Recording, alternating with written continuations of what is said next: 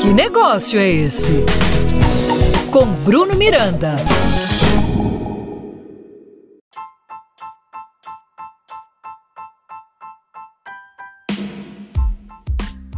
Salve, salve empreendedores brasileiros, em especial hoje, dia 8 de março, Dia Internacional Mundial Intergaláctico da Mulher, da mulher mãe, da mulher esposa, da mulher profissional e a cada dia mais da mulher empreendedora.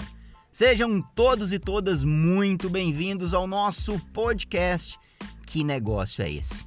Isso mesmo, o empreendedorismo feminino é uma tendência em pleno crescimento que inspira cada vez mais mulheres a abrirem os seus próprios negócios. Depois de conquistarem o mercado de trabalho e a política, é natural que elas avancem para o mundo empresarial, ocupem cargos de liderança e que a cada dia queiram comandar mais e mais suas empresas. Já existem hoje no Brasil mais de 30 milhões de mulheres empreendedoras, segundo a pesquisa Empreendedorismo Feminino no Brasil, publicada em 2020 pelo Sebrae em parceria com o GEM. De acordo com a pesquisa, elas estão à frente de 34% dos negócios atuais. E 45% são empreendedoras e chefes de domicílio ao mesmo tempo. Considerando que esse número era menos de 8 milhões em 2014, constatamos um crescimento de mais de 220% no total de mulheres empreendedoras no nosso país em apenas seis anos.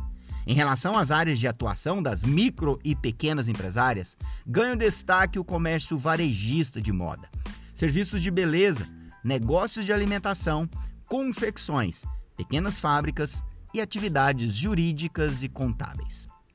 Apesar das estatísticas positivas do empreendedorismo feminino, a discriminação de gênero ainda tem suas consequências no mundo dos negócios.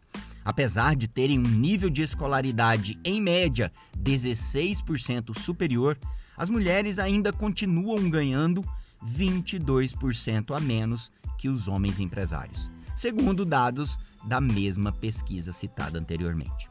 Outro problema apontado pelo estudo é que a taxa de conversão de empreendedoras em donas de negócio efetivamente é de 40% mais baixa, pois as mulheres têm maiores índices de desistência em relação aos homens. Isso ocorre, em sua grande maioria, por conta de suas responsabilidades e ocupações domésticas sugarem a maior parte de seu tempo.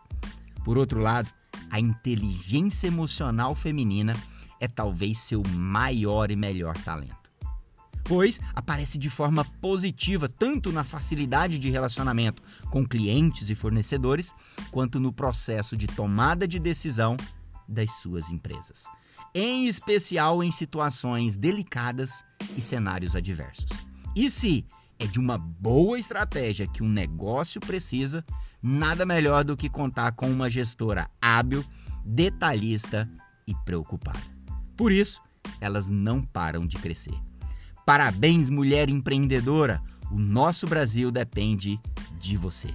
Um grande abraço e até a nossa próxima conversa.